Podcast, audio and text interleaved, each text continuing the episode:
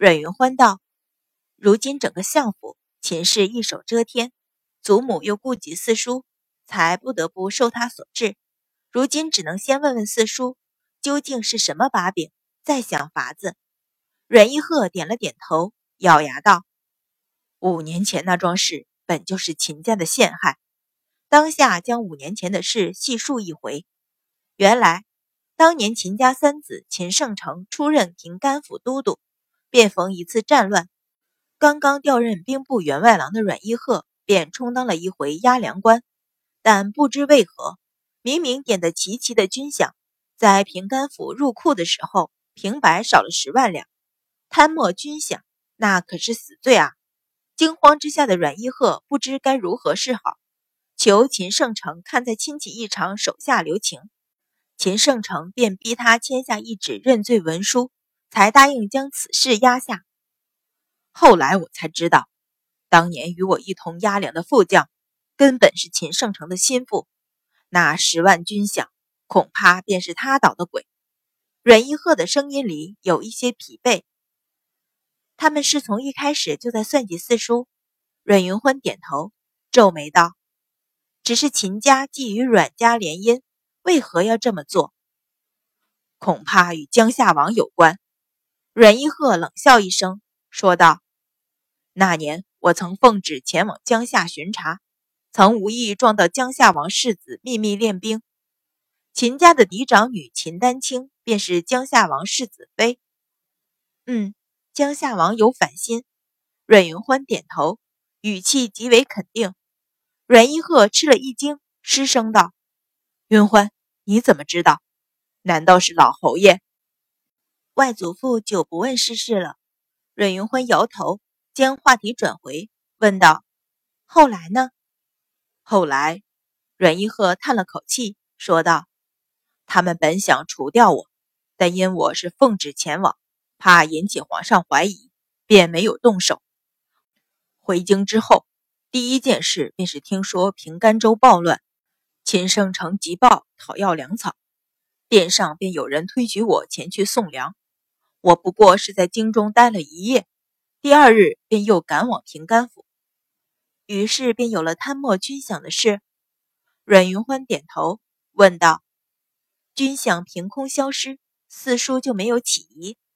阮一鹤叹道：“江夏王的事，我并没有将他们和秦家联系起来。何况大家都是姻亲，又谁比谁亲厚？哪里知道竟会中他们圈套？”阮云欢想了想，皱眉道：“那他们胁迫四叔也就罢了，怎么又牵扯上祖母？想来是秦氏的主意。”阮一鹤苦笑道：“秦氏生了云乐之后，再没动静。”你祖母担忧子嗣，便劝说你爹爹纳妾。原来如此，阮云欢点头。这五年来，不管我调任何处，都受到秦家胁迫，也不知暗中替他们做了多少肮脏勾当。若不是想着你祖母，我……我……阮一鹤脸色青白，额角青筋崩现，眼底却全是无奈。阮云欢想了想，说道。也就是说，四叔落在秦家的把柄，便是那张认罪的文书。不，阮一鹤摇头，颓然道：“这些年我替他们做的每一件事，他们都记录在案，还有我的签押。我以为，以为替他们做些事，他们便会放过我。可是，可是，可是却越陷越深，不能自拔。”阮云欢叹气，问道。四叔，你可还能记住做过何事？记得。阮一鹤点头，苦笑道：“我就是想忘，他们也不容许我忘记。”四叔手里可有相应的证据？阮云欢接着问。阮一鹤微一迟疑，终于点头道：“有，只是，若是拿了出来，未必扳得倒秦家，首当其冲的却只能是我。”嗯。阮云欢点头说道：“秦家树大根深，不能急于一时。我们如今只能设法令四叔不再受制于秦家。若是四叔信得过云欢，可能将证据交给云欢，或者抄录一份也可。云欢只想知道，究竟都是何事。阮一鹤一怔，垂头瞧了下他的手腕，心中念头电闪：如果不是得老夫人亲手将镯子交给他，他断断不会想到拿这么普通的一只镯子来当信物。当下将牙一咬，将心一横，点头道：“母亲信得过你，我自然也信得过你。或者这是最后一搏的机会。”阮云欢点头说道：“我再来不便。两日后，宋文杰上门来取符票，请四叔将东西一并交了给他。”阮一鹤迟疑道：“此人可信？”阮云欢淡淡点头说道：“四叔放心，云欢知道轻重，以后的事他没有办法预料，但是此刻的宋文杰顿顿不会起二心。”辞别阮一鹤。阮云欢第二日便出城去了离江州府十里之外的田庄。早一天前来的干义、罗大虎迎了出来，引路往庄子里去。白芍掀起车帘，但见大片大片的田地，稀稀疏疏长着各种植物，空气里有一些腐朽的气息，不由皱眉道：“小姐，这田庄为何这样？”阮云欢瞧在眼里，也是不禁皱眉。虽然今年江州大旱，但因靠着一条梅江，农田也不至于荒芜至此。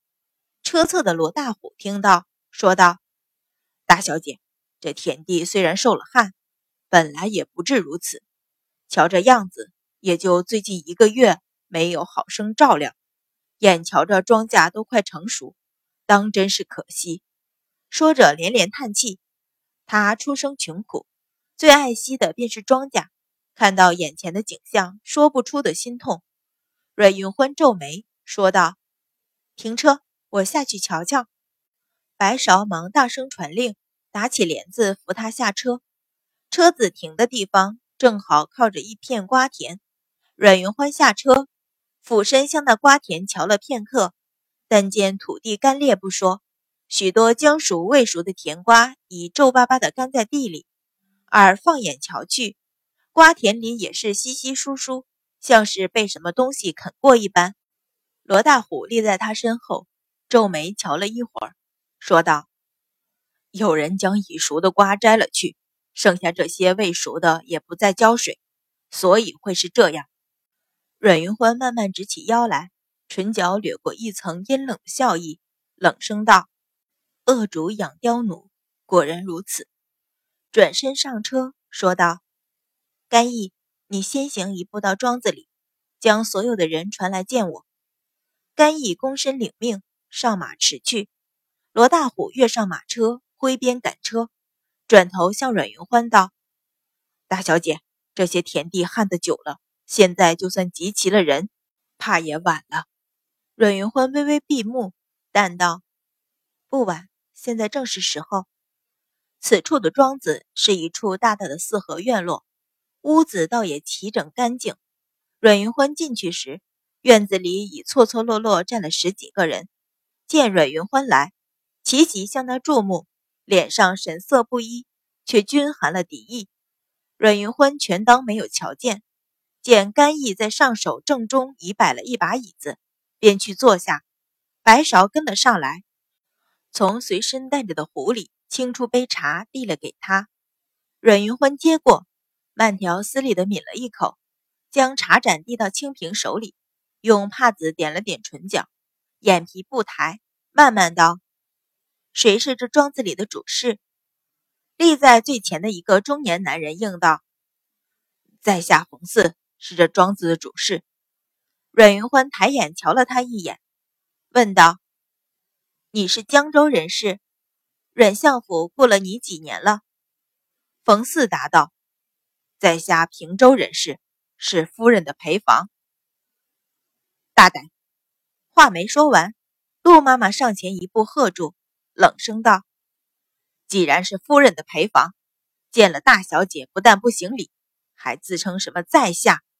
冯四将脖子一梗，大声道：“我是夫人的奴才，可不是大小姐的奴才。”陆妈妈冷笑道：“你既是入了相府。”便是相府的奴才，大小姐是相府的主子，你自然也是大小姐的奴才。”冯四冷哼道：“我只认夫人，不认识什么大小姐。”你，陆妈妈大怒，指着他喝道：“刁奴！”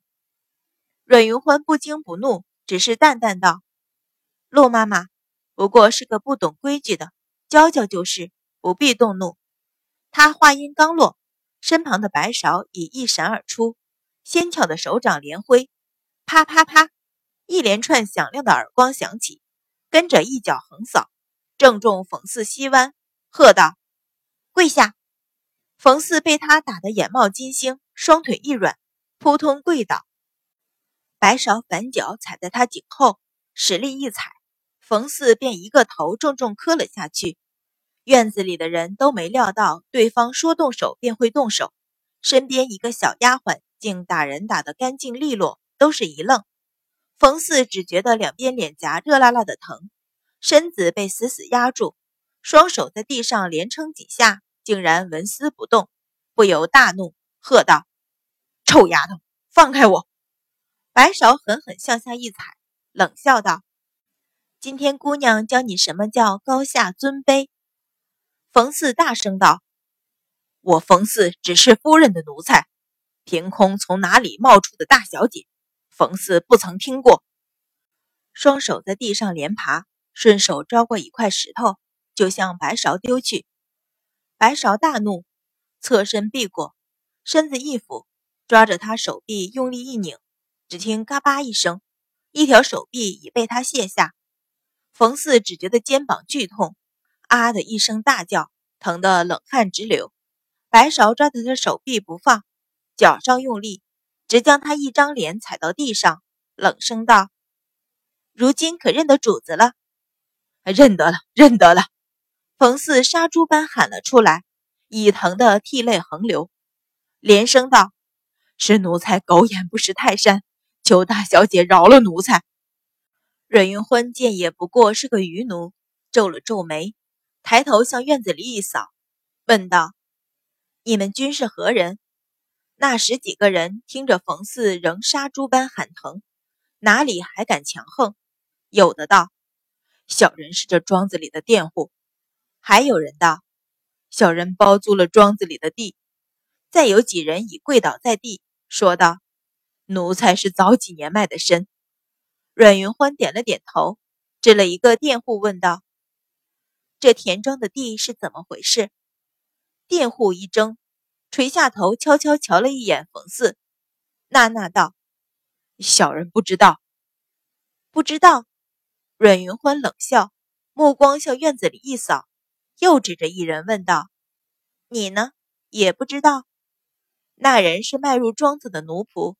身子缩了一下，低头道：“奴才一向只管庄子后边的林子，并不知道田里的事。”